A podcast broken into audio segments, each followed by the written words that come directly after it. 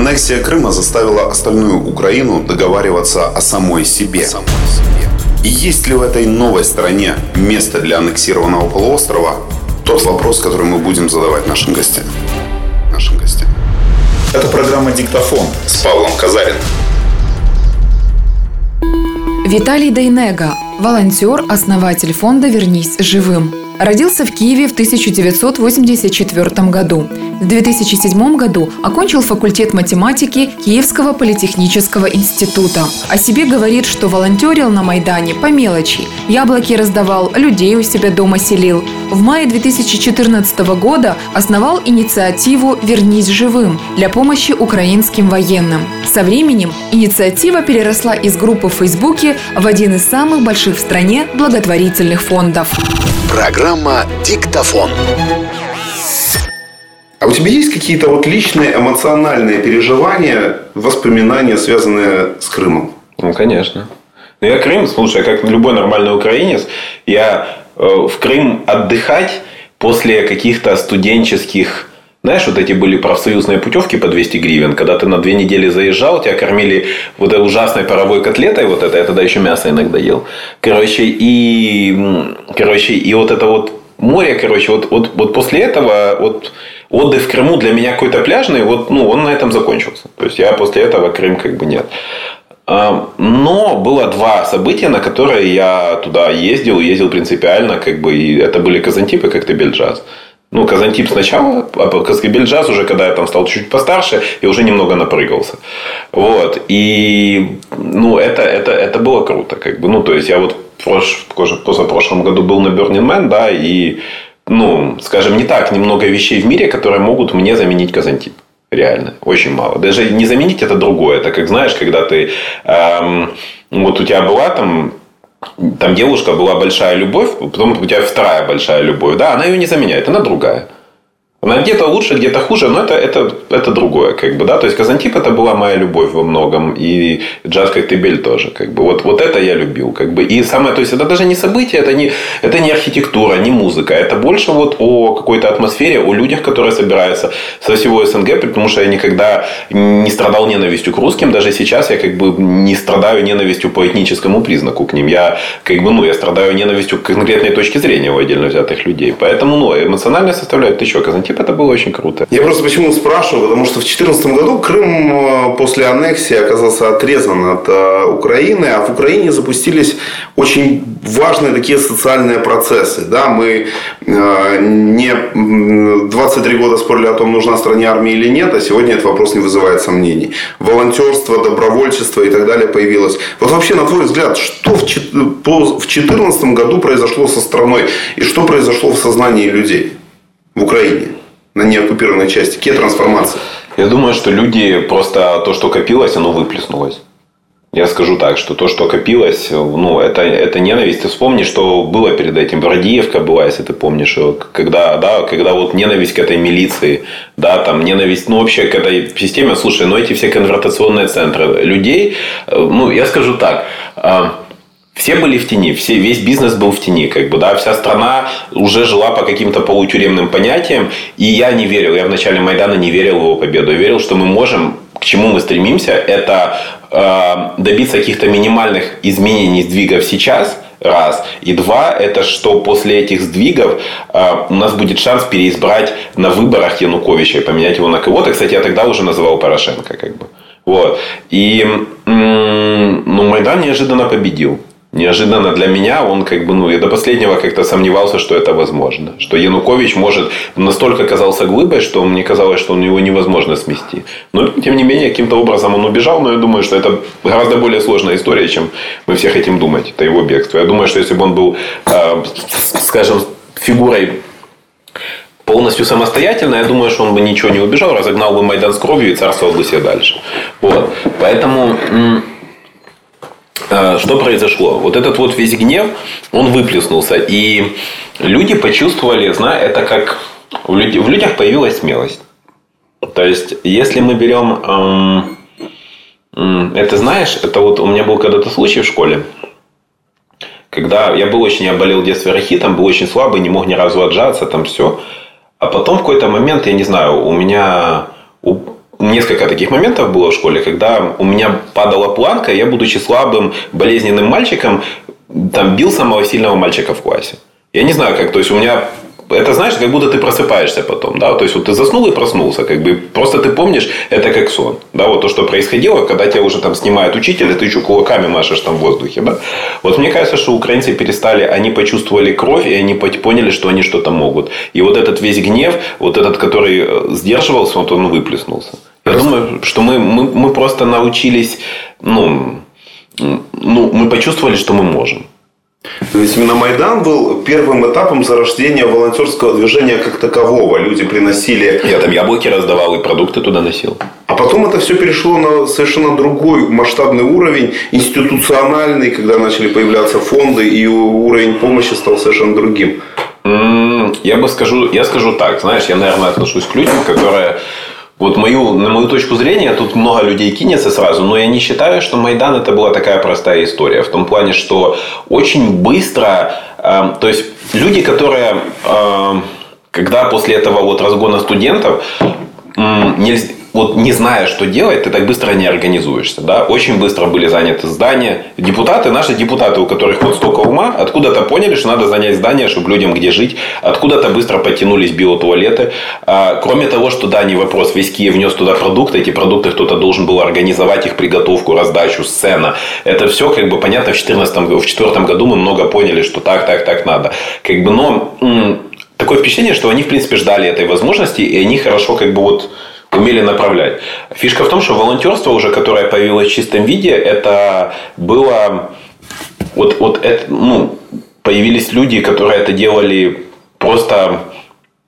Ну, вот их, их дернуло это делать. У них начало получаться, и дальше они самоорганизовались как-то сами по себе.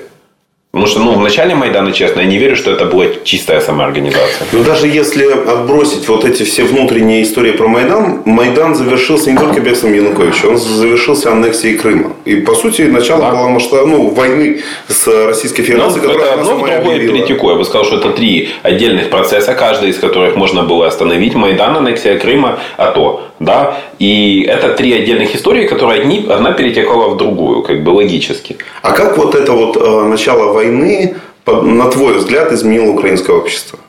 Слушай, ну, у нас много, у многих... От каких иллюзий, быть может, оно избавило? Фу. Я думаю, что оно сделало нас немного менее, немного более циничными и немного открыло глаза. Ну, в том плане, что мы перестали верить в розовых слоников. Да, то есть легко верить в розовых слоников, пока они в тебя не начинают стрелять да, и мы перестали верить в... Мы поняли, кто россияне на самом деле. Я имею в виду страну, я не имею в виду людей сейчас. У меня, что у меня до сих пор есть друзья, там, некоторые из них поддерживают, некоторые не поддерживают, большинство где-то посредине. Они вот, но я говорю о России, какой системе. Мы поняли, она открыла свое лицо, знаешь. И Первое, мы лишились иллюзий по поводу России очень многих. Как бы еще многих мы лишимся, даже то, что мы вот видим сейчас, как бы мы не понимаем вообще всей глубины происходящего. Вот. Что еще? Каких мы иллюзий лишились? Мы очень много иллюзий обрели. Мы продолжали верить в какую-то мессию, иначе бы мы не выбрали Порошенко в один тур. Ну, это, эта наивность была разлива четвертого года, когда мы верили, что мы выберем Ющенко, и сразу все заживем, как в Сингапуре. Как бы. ну, э, наступили на те же грабли, но уже хуже. И я скажу больше, что сразу после победы Майдана, когда Авакова сделали министром внутренних дел, я сам хотел идти под Раду, и против этого протестовать. Потому что, так, с моей точки зрения, разница между Аваковым там, и тем, кто был до него, как бы, она не такая большая. Вот. И но как-то вот, ну, война, это все, знаешь, и вот под войну это все прошло хорошо. Не было бы войны, я думаю, что мы бы, ну, были бы протесты, и этот процесс бы шел быстрее. Что украинцы обрели, в отличие от четвертого Майдана, э, украинцы, ну, они стали чуть-чуть менее наивными. Не, не настолько, насколько надо, но чуть-чуть. Потому что уже мы, уже мы не ограничивались, ну, все-таки кровь была пролетает, но это важно. Да? Мы уже перестали ограничиваться тем, что вот мы просто приведем одних вместо других. То есть это осталось, но, к сожалению, ну, к счастью, в меньшей степени. Что еще? Ну, волонтерское движение. Вот расскажи мне про него, который... Тут да нет самое... движения. Я первое, что скажу, да. его не существует. Угу. волонтерского движения не существует. Существует куча каких-то людей, абсолютно броуновское движение. Оно нету, в котором нету, и оно никогда не сможет объединиться. Никогда. Оно слишком разное. Слишком, как бы, да. Э, от того, что действительно очень много среди волонтеров, которых, которым удалось, действительно очень много либо людей, которые изначально были жуликами, да, либо людей, которые э, не выдержали испытания. Я всегда говорю, человек проверяется тремя вещами. Тремя. Это слава, деньги и власть. Вот многие на деньгах уже сгорели, да, вот, потом кто-то получил, кто-то на славе, у него все, у него звездная болезнь началась, и он потерял связь с реальностью, да, и кто прорвался во власть, как бы у кого это было целью, или у кому сделали слишком хорошее предложение, у тех, кто прорвался во власть, как бы, ну, не все выдержали испытания. Кто-то, знаешь, есть люди типа казака Гаврилюка, которые попали во власть, и, он, и власть-то его не испортила, но он-то не может, казак Гаврилюк, он не юрист, он там, у него нету, слушай, ну что такое депутат? Депутат это десятки тысяч гривен в месяц на помощников, которые пишут тебе законы которые ты выносишь на комитеты, которые тебе говорят твою точку зрения. Даже я прихожу на интервью, как бы, да, или там на программу, где кто-то сидит, у меня есть девочка, которая мне по этим гостям скажет, кто, там, кто с кем спал, там, грубо говоря, понимаешь? Вот, или там на эту тему подкинут мне каких-то интересных моментов, да, чтобы я там не фантазировал и не являюсь экспертом во всем. Вот, вот э, то же самое народный депутат. Поэтому, как бы, ну, да, казак Гаврилюк, он, он, насколько я знаю, остался нормальным, порядочным мужиком, который ездит на метро. Ну, как-то там он там не смог себя реализовать, это один путь. А ну, второй путь это когда тебе, вот у нас хороший был разговор перед этим, тебе предложили выбор между большим и меньшим злом, подталкивая к меньшему. Вот, да, и эти люди стали частью системы. Но ты при этом говоришь о тех вещах, которые в Украине, может быть, не удалось победитель, которые остались в старом формате, но при этом... Не удастся, это генетические штуки. Это, ну, это уже какой-то национальный, общенациональный, не знаю, интеллект какой-то. Как это... Но при этом да, жизнь же очень, очень многих людей, и твоя собственная после а, начала войны, она поменялась кардинально. Да. Почему, например, с тобой произошло то, что произошло? Слушай, знаешь, вот есть, э, я когда общался с Сергеем Кривоносом, это нам же там командующий сил спецопераций, наверное, лучший спецназовец в Украине, именно с самым таким глобальным мышлением. А, и он говорит, что, ну, как бы я знал, что будет война, я к ней готовился. Я знал, что она будет. Как бы я ребятам говорил, готовьтесь, потому что когда она наступит, готовиться будет поздно. Вот. И то же самое, как бы, и я. У меня всегда было... Смотри, у меня план на жизнь... Вот я отношусь к тем людям, у которых есть какой-то план на жизнь. Не, не обязательно его воплотить, но хорошо, когда он есть. Ты хоть примерно понимаешь, что ты хочешь. А, мой план на жизнь выглядел следующим образом. Заработать, стать долларовым миллионером там, до 35-40 лет максимум. А, и начать делать на свои бабки какие-то благотворительные проекты. У меня была идея, например, сделать у меня, во-первых, была там небольшая благотворительная, один там такой проект с друзьями. Еще до войны мы там в детском доме что-то собрали денег, там отремонтировали крышу. 200 тысяч гривен где-то это стоило. Вот. А, а по вот, плану на жизнь у меня была идея, я вот понимал, например, что люди, которые на улицах, вот, которых выбросило, да, там, за борт жизни, э, Единственный способ как-то уменьшить преступность – это как-то убрать этих людей с улицы. Их надо или уничтожить физически, или дать им возможность реализоваться. Потому что человек, который живет на улице, ему хочется есть, пить. И он, извини, когда у тебя стоит вопрос твоя жизнь или чья-то, ты выбираешь всегда свою. Точно так же у меня была идея, например, там, знаешь, каких-то социальных городков, куда бы можно было бы этих там, не знаю, там, бомжей там мыть, брить как-то и давать им возможность как-то начать жизнь заново, допустим. Нет, не вопрос, улица вон, как бы, да. То есть, какие-то такие мысли, как бы, мне нравилось вот, то, чем занимается, например, там Билл Гейтс, да, то есть, борьба с болезнями, которыми болеют бедные, поэтому они неинтересны фармкомпаниям. Фармкомпаниям не интересно лечить там малярии или там вот эти всякие африканские штуки, потому что в Африке нет денег.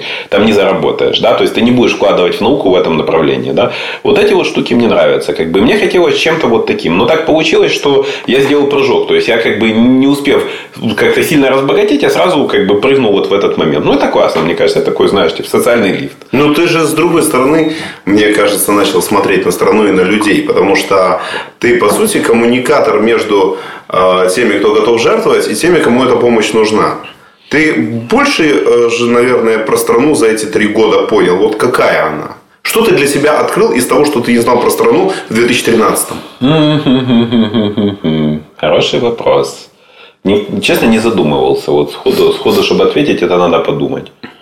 И потому что когда ты находишься в процессе, он, ты, ты перестаешь поднимать голову. Знаешь? А что заставляет людей жертвовать вообще деньги? Что их заставляет деньги Совесть. отправлять повернуть живым? Повернуть живым заставляет... Это две разных истории. Жертвовать деньги и повернуть живым. Mm. Это два выбора. Первое. Человек принимает решение, что он хочет пожертвовать деньги. Вот он хочет взять свои деньги, которые можно на что-то купить, на что-то потратить, куда-то там слетать, а он их дает на что-то. Это одно решение. Второе решение – куда? Это два разных решения. Решение дать денег, оно возникает очень часто просто у людей как чувство долга. Это, ну, слушай, почему я стал волонтером? Ну, давай говорить по чесноку. Как бы. Я струсил идти на фронт. Ну, ну, вот честно, я киевский айтишник. Я при виде этого оружия, уже заезжая первый раз в зону АТО, мне уже как-то было очень не по себе. Знаешь, как бы, и, ну, не знаю, сейчас я немного, может быть, я бы сейчас мог пойти, может быть, я не знаю, как бы, честно, не хотел бы даже проверять. Но меня, я понимал, что я умею зарабатывать деньги, и ситуация такая, что мои деньги сейчас, как бы, и то, что я на них могу купить, на фронте нужнее. Я взял 10 тысяч гривен, и с них все началось. Потом друзья потянулись, потом я понял, что я умею не только деньги зарабатывать, я еще умею фандрейзить. И вот это все вместе, оно и закрутилось. Точно похожая мотивация большинства людей. Они чувствуют, э, мужчин э, жмет совесть, что он не там. Очень много и среди крупных спонсоров у меня людей, которые мне начинают рассказывать одно и то же. Ты понимаешь, я очень бы хотел туда как бы ну пойти, но у меня там, там здоровье, дети, ну там у каждого свое. Я говорю, слушай, я говорю, во-первых, не оправдывайся. Это абсолютно твое право идти и не идти. То есть там, ну извини, там, если ты трус, то ты там будешь обузой больше. Хотя там есть не боевые должности, на которых нужны люди с способностями. Но в, в АТО, извини, из 50 тысяч людей, которые там стоят, стреляют 10. Остальные как бы там занимаются кто чем. Ну, и иногда ездят, иногда возле них свистит, но они там не, не идут, знаешь, за линию соприкосновения, не смотрят в прицел на противника. Одно это люди, которых, э, ну, вот так жмется, это мужчины, да, они чувствуют, что они не выполняют свой долг, и они пытаются таким образом, как бы, ну, откупиться от совести, как бы. Это, ну, я считаю, что это хорошо. Я считаю, что надо быть как минимум с собой честным. Но знаешь, не надо... Э, вот, вот самое худшее – это бить себя... Вот самая худшая позиция – это бить себя пяткой в грудь, что вот я не трус, я бы туда пошел, но не иду, потому что у нас там, не знаю, там, вот один мне мальчик написал в комментах, это наш волонтер, кстати, он говорит, я туда пойду, как только буду уверен, что меня там через, после ранения через там, 5 минут заберет вертолет, как в американских войсках. Даю гарантию, что если его заберет, даже это будет гарантия, что заберет вертолет, у него будет следующая, следующая, следующая отмазка. Надо признать честным, как бы, ну, боишься. Идти на войну как есть, да, не вопрос. Не нужно на войне, сколько у нас миллионов мужчин, там 10, 20 миллионов мужчин, не нужно, ну реально, там, ну, а кормить их кто будет? А кто будет налоги платить, чтобы они как бы там патроны им покупали, да? Соответственно, как бы возникает другая роль их снабжать. Не менее важная. Как бы, да, и то есть, нам, ну, чтобы на Майдане, на Майдане кто-то кинул коктейль, Понимаешь, нужно кто-то, чтобы этот коктейль принесли. Вот эта цепочка, которая превращается в этот поток коктейлей, она больше, чем один человек, который их бросает.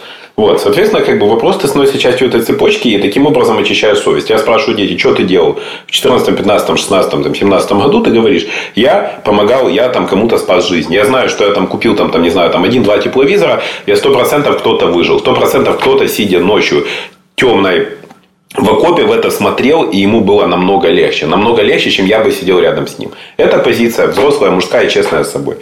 А у женщин то же самое. Как бы женщины, ну, у нас, во-первых, не принято идти в армию, кто-то по возрасту, кто-то еще почему-то, как бы, да, и они просто не чувствуют, это, это уже какой-то больше материнский инстинкт. У них меньше их мучает совесть, что они не там, Угу. Да, как бы их больше мучает, что там находятся дети, которых нужно защитить. Дети и мужчины, которых ну, не знают, как это у них в природе.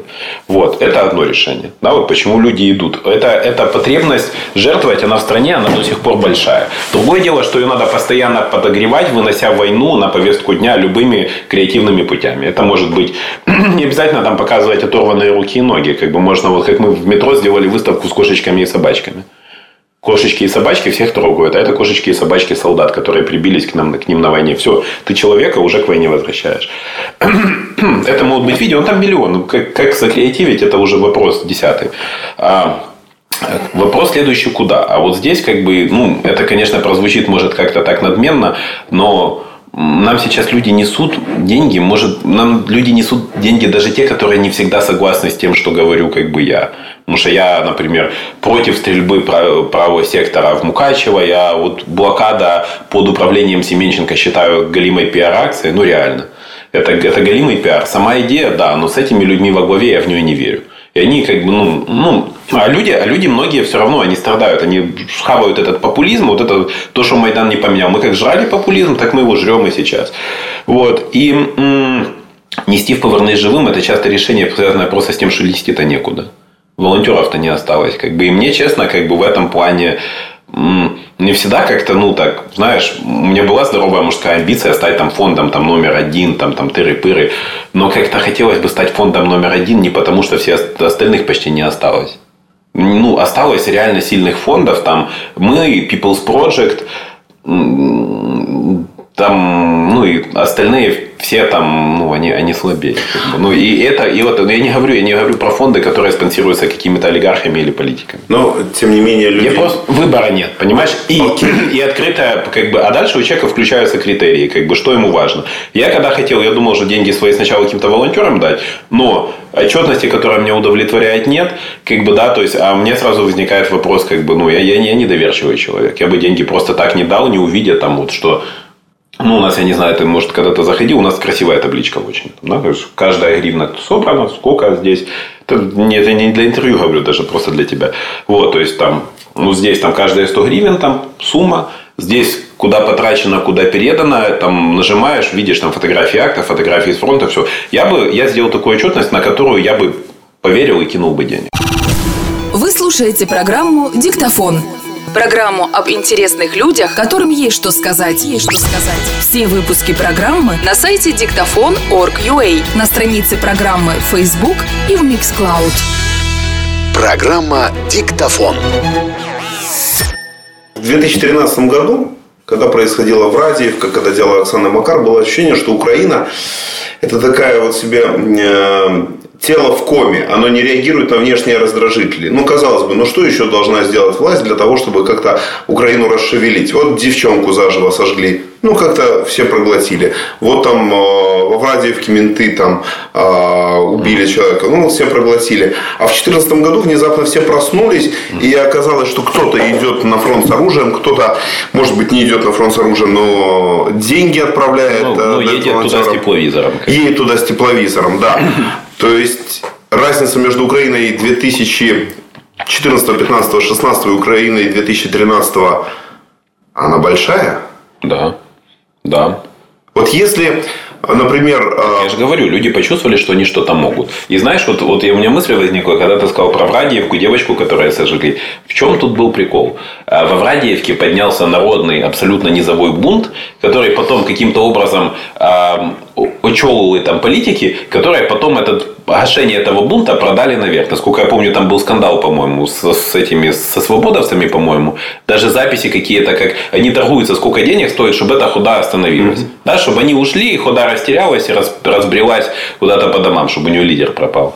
Эм, было такое. Я могу что-то путать, но, в общем, суть в том, что эм, всегда, как с блокадой сейчас э, этих окремых районов, э, все, как вот эта история с Мукачево и правым сектором, что правосеки, большинство, что они плохие, нет, это такие мужики в большинстве своем. Это реально самые патриотичные, самые мотивированные пацаны. Но у нас, как всегда, на хорошую низовую инициативу всегда кто-то сверху такой чпок, ее начинают возглавлять, как бы, да. То есть точно так же, вот это в Радиевка люди пошли, кто-то с политиков как бы там помог этому превратиться в худу, в мероприятие, все, чтобы потом это продать и посадить. Дело в том, что на Майдане а, сначала был длительный момент, когда интересы политиков и вот этого количества людей на Майдане совпали. Есть страна, она неоднородная. Ее, в принципе, можно а, препарировать на разные социальные группы. Есть политикум и политики. Mm-hmm. Есть э, люди, обыватели, они mm-hmm. тоже, понятно, разные, из разных регионов с разными убеждениями и так далее. Но вот приедет, например, человек и скажет тебе, э, знаешь, а ничего не изменилось за последние там, 3-4 года. Угу. Как было, так и стало. Как было в 12 так и осталось в 17 Что ты ему ответишь, Можно? пытаясь переубедить? И будешь ли, ну, или попросит тебя, вот объясни мне, что изменилось я первое, в стране. Я первое скажу, что не, если приедет, то если скажет объясни, я скажу приедь. Хорошо, он приехал. А если, а если а... вы встретились и он говорит, объясни мне, что Слушай, произошло. Э, мать моей девушки угу. живет не в Украине. Угу. Уже давно, как бы. И она, вот когда это все началось, она как-то сюда боялась ехать. И вот внезапно, как бы в этом году приехала. Не в этом, но в предыдущем. И вот она почему-то удивилась. Я сам, вот я, например, находясь вот в этом всем, я это не замечал. Она говорит, люди стали а, как-то нежнее друг к другу. Люди стали подсказывать, как-то помогать. То есть меньше людей, которые с каменным лицом на вопрос проходят мимо тебя. Люди стали как-то больше сочувствовать, больше сжаться к друг другу. Знаешь, когда там в бомбоубежище холодно и темно, начинаешь сжаться к соседу. Даже если ты его не знаешь, у вас уже какие-то отношения вот тут возникают. Вот, стало появляться вот это. Люди стали чуть-чуть как-то больше друг другу доверять. Причем уже они тотально разочарованы во власти. Тотально. Они привели уже вторым Майданом третью по счету власть наверх и опять не разочаровались. Выбрали еще там одних популистов и поняли, что это капец.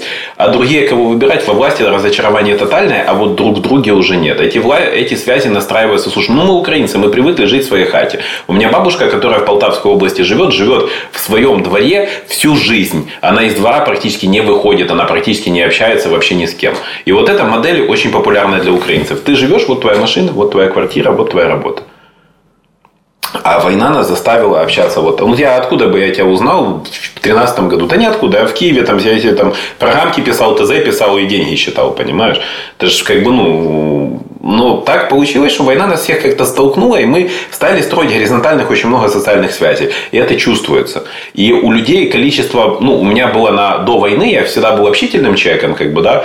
У меня было, по-моему, полторы тысячи контактов в телефоне, сейчас больше трех. Вот, это я считаю показателем. рост горизонтальных связей, рост отношений, как-то, ну, вот большая социализация всех людей. И это, с моей точки зрения, вот за этим огромное будущее. Объясню, что я имею в виду. Я имею в виду, что у нас за историю страны не было ни одной успешной настоящей партии, которая бы вышла, вот построилась, как, не знаю, там, вот, ну, как как должна она строиться снизу. То есть у народа есть большой какой-то запрос. У этого запроса возникают лидеры, они как-то обучивают народ, появляются партии ячейки для того, чтобы выстроиться, попасть во власть и этот запрос реализовать. Вот. Точно так же, как бы сейчас налаживание вот этих связей, какого-то вот такого внутриобщественного диалога, хотя бы, как бы, ну, хотя бы людей, объединенных вокруг европейских ценностей. Нам бы неплохо в этот диалог начать включать как бы людей с нами не согласных. Потому что, ну, иначе как? Мы, иначе нам придется как-то сепаратизм объявлять по Днепру тогда, там, ну, грубо говоря. Ну, кстати, когда Кремль вторгался, собственно, сперва в Крым, потом на восток, э, я так понимаю, что в Москве и рассчитывали на то, что есть русскоязычная Украина, э, которая поддержит э, вот этот вот раскол, поддержит сепаратизм, а есть украиноязычная Украина, которая там будет себе где-то жить далеко и фиг с ней. Угу. А оказалось, что Украина украинская вполне может быть и русскоязычной. Слушай, а что ты ожидал от русских, вот скажи мне, пожалуйста? Это люди, которые, ну, они, вот любой, знаешь, любой маркетолог говорит, никогда не суди по себе. Никогда, потому что ты, у тебя есть образование, вкус, еще что-то. А человеку, который, чтобы он купил, там, не знаю, там, порошок Ариэль, ему надо, ну, этот порошок, ты не являешься его покупателем. Тебе надо вот этому покупателю объяснить, почему он должен его купить. Точно так же русские, они делают эту же ошибку, они думают по себе, они живут при царе батюшке, они понимают только силу, и они вот они, они им непонятно на генетическом уровне такие вещи, как Майдан, вот Майдан, как у нас, когда люди друг другу помогают, поддерживают, что у них на болотной там бабушки чай носили, как у нас в четвертом году, сами по себе, их никто не просил. Сами по себе пришли с ведрами чаю, на, как бы, да? Точно так же, как я там с этими мешками продуктов и медикаментов приезжал и приезжал, как бы, да, во время Майдана. Как бы и людей у себя ютил. Что они это понимают? Ну, так в, Май, в Майдан, в, в, в добровольческое движение в 2014 году, в идею защиту страны, стали вкладываться не только этнические украинцы, у которых, условно говоря, бабушка из Подробна, дедушка из-под Житомира, ему да. в детстве пели колыбельные на украинском, и у него на стенке висит кобзарь да, с рушничком. Угу. А стали в, в том числе э, там, этнические русские, там, евреи, там, крымские татары и так далее, и так далее. А что тогда делает украинцы украинцам? Ну, именно, то есть появился политический... А, ну, ну, ну, ну, честно, ну, ну, смешной вопрос. Как бы, что, как, что значит, давайте, давайте эти украинцы объявим тут национальное государство там. Так в том-то и дело. Я имею в ну, виду, что раньше была идея э, очень у многих, там, у Свободы и у других партий. Да э, в жопу. Была идея этнического там, государства. А в 2014 году появилась э, концепция политической нации, правильно? Да. Ну... Так вот, что является внутри украинской политической нации Что делает человека факторов. частью украинской политической нации? Если э, вот э, согласие с какими постулатами, с какими тезисами? Ну, первое, как бы, это то, какая карта Украины у него висит на стене. С Крымом и Донбассом или без. Да, это как бы факт первый. То есть, если человек, например, как бы не считает, не считает Крыму, там, Донбасс украинским, это конец истории сразу. Как бы первое. Второе, э, насколько он готов ради восстановления этой карты в таких пределах сейчас как бы, ну, прилагать усилия. Вот это для меня как бы ну, два фактора. Остальные все это производные. Все как бы. То есть, вот по всем остальным ни в коем случае нельзя делиться. Я это много раз говорю. Как бы, меня, например, очень там, те же самые мои там друзья-атошники, не все понимают мои достаточно э, такие категорические выступления против гомофобии, например. Потому что я считаю, что категорически нельзя. Я, блин, да я, Нельзя делиться не по национальному. Слушай, сколько, извини меня, в Донецком аэропорту погиб, я не помню, к сожалению, Женя Яцина, по-моему, или кто-то в 90-м батальоне, я не помню его имени. Позвонил был мальчик, который с Израиля сюда прилетел. Он говорит, сидя в Донецком аэропорту, он говорил, папа в Хайфе, мама в Тель-Авиве, что я тут делаю? Как бы, да, понимаешь, он там погиб. Погиб, как бы, да, в отличие от большинства мужиков украинцев, которые сидят тут и рассказывают, что я пойду на войну, когда меня там на Джавелине туда принесут, понимаешь?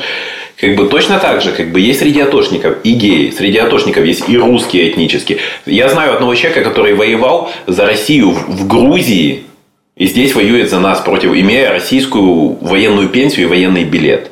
Российский. Понимаешь? И что, как бы, для меня он роднее в сто раз, чем там человек в вышиванке, сидящий там и читающий Кобзарь целый день во время войны.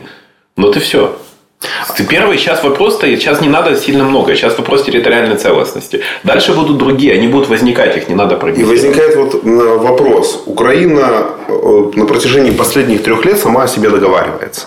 Вырабатывается социальный договор. То, о чем ты говоришь, да, что принципиальные вопросы это уже не на каком языке тебя пели колыбельные и так далее, а принципиальный вопрос, чьей победы и чего поражения ты желаешь в этой войне. Ну и что ты готов делать? И что ты готов э, в это э, вкладывать? И э, ты говоришь о восстановлении территориальной целостности. Очень много людей в Украине говорят о том, что Крым, например, тот же, там живут люди с другими взглядами, какой смысл его возвращать, это мы их не сможем переварить и так далее, и так далее. Что ты им ответишь? Мне, как бы, ну, и мне показывали одно закрытое социологическое исследование не по Крыму, по Донбассу. По Крыму я сходу не готов ответить. А, значит, по Донбассу 17% людей, живущих там, поддерживают проевропейский вектор. Украину, территориальную целостность – это полностью наши люди. Полностью. Вопрос, что делать с ними? Они не могут оттуда уехать. Кто-то, у кого-то бизнес, например, аграрный. Ты не можешь, ты можешь увести там станок, ты не можешь увести землю с собой. Понимаешь? Что, что делать с этим человеком? Бросить. То есть, вот мы, как бы, то есть, мы как такая суперполитическая нация говорим, этот человек, он нам слишком, знаешь, как американская армия, которая, вытягивая там одного пленного, может еще там у одного раненого, может еще трех убитых получить. Но она потому и воюет. Почему наши в аэропорт в конце, понимая, что они идут на смерть, пошли? Потому что они показали, что в какой бы ты жопе не был, мы пойдем и будем гибнуть, но мы тебя достанем. И ради одного мы пойдем. Точно так же идут американцы. Точно так же мы должны идти на Донбасс. Вот тогда эти люди, как бы, они, ну, они, они самые... Слушай, сколько людей с Донецка служит в украинской армии? Не афишируя, они не могут это афишировать, потому что они, извини меня, выходя в отпуск, снимают шевроны, едут туда к отцу, маме, еще кому-то и возвращаются. Про это, конечно, про это нету такого разговора. Точно так же, как люди с нетрадиционной ориентацией, служащие в армии, не говорят, потому что у нас стигматизированная категория людей. Понимаешь, их не поймут те, с кем они служили, с кем они там, знаешь, смотрели в один прицел. Но они есть, они есть. И это как бы и то, что они не могут по разным причинам громко об этом заявлять, это не значит, что мы должны вычеркнуть. Особенно вычеркнуть по требованиям людей, которые даже не, которые не воевали, которые эти ценности разделяют гораздо меньше. Первое. Второе, как бы. А, берем дальше социологию. Процентов 25 или 27 там убежденных это не ватники, это сепары. Это конкретно люди, которые вот, они схавали вот эту вот не ту таблеточку, которую нам там, как в матрице дали, как бы увидели какую-то искаженную реальность, и они в ней живут, где у них есть в голове хунта, там каратели, э, и вот это все как бы. Но я думаю, что они на самом деле ну, достаточно могут неплохо прозреть, когда увидят обратное. Вопрос в том, что нам это обратное надо построить. На страна катится в тоталитарный режим опять в очередной раз. к сожалению. Катится? Ну да, ну Петр Алексеевич очень хорошо выстраивает, mm. как бы все. Ну посмотри, эм, посмотри, как он, э, какие зарубы сейчас ведутся вокруг тех же там Набу, например, да. То есть это все силовые, ну то есть он, он пытается воссоздать вертикаль Януковича. Просто он не настолько, но это на это надо время и все-таки общество, которое было при Януковиче, оно это схавать могло. Сейчас оно это схавает, хавает гораздо сложнее. Это не так легко сейчас сделать.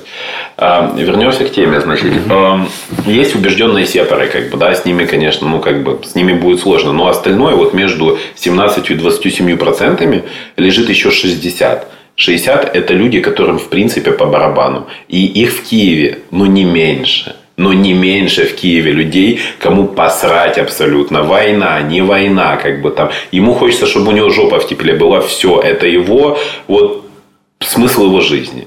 Как бы, ну, в чем проблема? Мы в Киеве, что давайте тогда от Киева отказываться. Давайте, у нас нету региона, где бы у нас там реально больше половины людей реально бы поддерживали бы АТО, туда шли, реально бы помогали там не по 100 гривен, знаешь. Ну, нет у нас такого региона. Слушай, Донецк такой же, как бы, ну, а сколько людей проукраинских оттуда уехало, как бы, ну, я не знаю, это, это наша территория, о чем мы говорим. Давайте, ну, это глупости отрезать. Самое главное, последнее, у меня был безумно интересный разговор с Димой Кулебой, это наш э, посол при Совете Европы, мы сделали такое скайп-интервью для нашего фонда. И Дима сказал очень как бы правильную вещь. Крым был целью. Крым это была цель. Конкретно цель отжать Крым. На этом, то есть она закончилась, они отжали, они цели достигли. Донбасс это инструмент, это не цель. Если мы отрежем по линии соприкосновения, например, это не остановит эту войну. Потому что цель Донбасса это дестабилизирующий фактор внутри Украины, который позволит, как гиря, Украину утянуть на дно. И мы можем Донбасс освободить, или можем его там как раковую опухоль назад принять, или можем оставить как есть, они будут его шатать, шатать, шатать, шатать до достижения им, они не смогли здесь получить свою власть, как хотели, не вопрос. Они будут в Украину превращать в такую какую-то failed state, в несостоявшееся государство, которое потом можно будет съесть по частям или просто, или даже просто как страшный сон для русских показывать, вот смотрите, вот хотите Майдан, вот, вот что будет. И потом продавать им меньшее зло им продавать. Смотри, вот, ты не, вот ты, мы все согласны, что Путин гандон. Ну, реально согласны. Мы согласны, что он там вообще там самый там один из богатейших людей в мире, что он грабит эту нацию. Но смотри, вот у тебя есть выбор. Вот так, как в Украине или Путин. Поддержи Путина, пожалуйста. Ну, иначе будет вот так. И русские это хавают уже. Я последний раз был в России в 2014 году, еще по старым бизнес-связям. Меня позвали там тренинг по системам контроля доступа провести. Хорошо платили там. Вот. И как бы, ну, я убедился, что там те, кто меня будет слушать, это не силовики. Позвонил нашим, спросил, есть ли я в списках там тех, кого там сразу примут. Мне сказали нет. Поехал, провел один как бы тренинг. И я просто увидел по людям, что они конкретно уже схавали вот эту тему, что Путин, может, это и плохо, но иначе Россия развалится. Кроваво, болезненно и будет всем очень. Поэтому пусть лучше будет Путин. Для того, чтобы вот те э, самые инертную массу, о которой ты говоришь, которая там в большинстве и на Донбассе, и в Крыму, да, для того, чтобы ее украинское общество после возвращения территорий, ну, просто в хорошем смысле там ассимилировало, да, то есть переварило, чему нужно, на твой взгляд, самым вещам украинскому обществу научиться в ближайшие годы? Надо научиться, самое главное, уважать не нравящуюся тебе точку зрения если она не пересекает вот этот определенную грань, где она становится преступной, да, то есть, например, если она не признает аннексии Крыма, там, нет, она тебе не нравится, и ты по ним, ну, знаешь, у меня есть ненависть огромная к популизму, то, я, то есть, когда выходит там господин Вилкул, например, да, и начинает там нести какую-то там чушь за мир, я понимаю, что он несет не за мир, он несет за противника, это разные вещи. Но другое дело, когда э, я вижу людей в Авдеевке, которые говорят, мы хотим мира, нас достало, у нас там как бы, ну, там дом сгорел, еще что-то, правда, честно, нам уже все равно, кто будет, пожалуйста, пусть это остановится.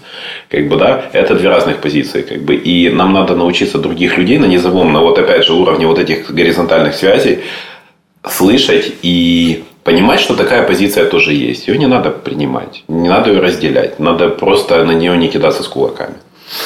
И последнее, а вот твоя идеальная бы картинка будущего, программа «Максимум» о том, чему бы должно вообще в принципе вот научиться украинское общество за ближайшие 10 лет, чтобы стать эффективным, чтобы стать а, обществом развития, чтобы строить страну такого вот развития и возможностей.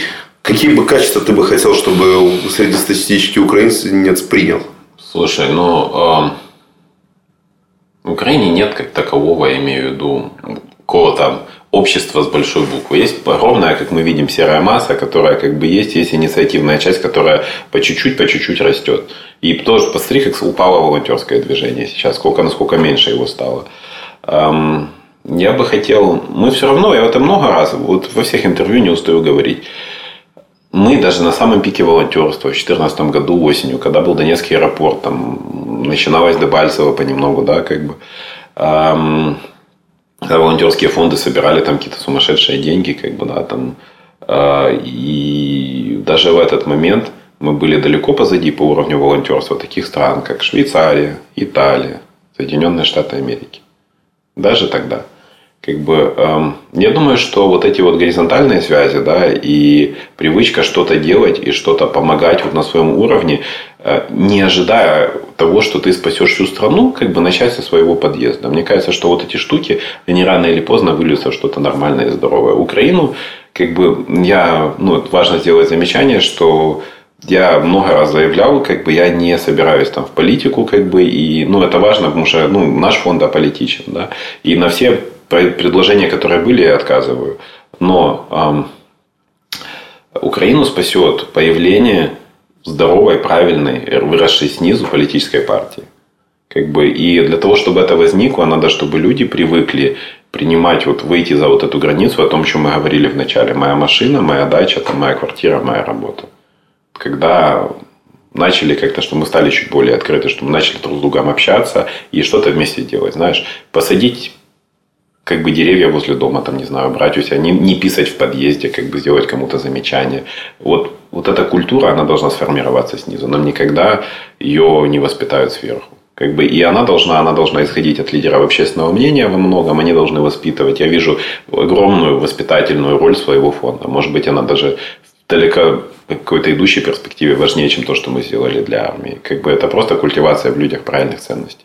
Закончится война, как бы в Украине будет кому помогать, будут там детские дома престарелые, будут какие-то там лоббирования каких-то реформ, как бы, ну, важно, чтобы люди просто поставили себе для, за правила, как бы, да. Я, например, ну, до там последних лет как бы я не жертвовал как-то там много денег на благотворительность, я не все налоги платил там и так далее. Как бы сейчас я принципиально, как бы, ну, сейчас я принципиально, у меня сейчас появилась вторая работа, 10% с нее я принципиально отдаю как бы, да, на армию я занимаюсь вот этой общественной деятельностью, она, безусловно, наступит момент, когда я начну опять какую-то полноценную работу вести. Вот, но все равно я буду что-то, что-то, что-то делать. Мне это нравится. Мне есть кайф. У меня даже вот когда розетка сделала акцию с деревьями, что ты на сайте оплачиваешь одно дерево, они его садят. И когда мне девочка присылает а, фотографию, оторва, оторвалась бирка с моим именем от дерева, как бы она даже не знала. Она говорит, просто шла, смотрю, опа, там лежит бумажка там на дороге с твоим именем. И мне просто приятно. Я знаю, что где-то растет дерево, которое просто я там через интернет оплатил. Так вот мы и построим страну. Итальянцы живут в ужасной коррупции, они живут, у них мафия. У них же, вот мы жалуемся на олигархов, там, там мафия имеет влияние на государственном уровне. Как бы. Но при этом они научились жить отдельно от государства. У них одна из самых богатых и успешных стран Европы. Возможно, это наш путь. Не всем быть Сингапуром, знаешь. Диктофон. Диктофон. История это не набор событий. История – это набор закономерностей. И если вы хотите понять, что происходит с Украиной, задавайте правильные вопросы.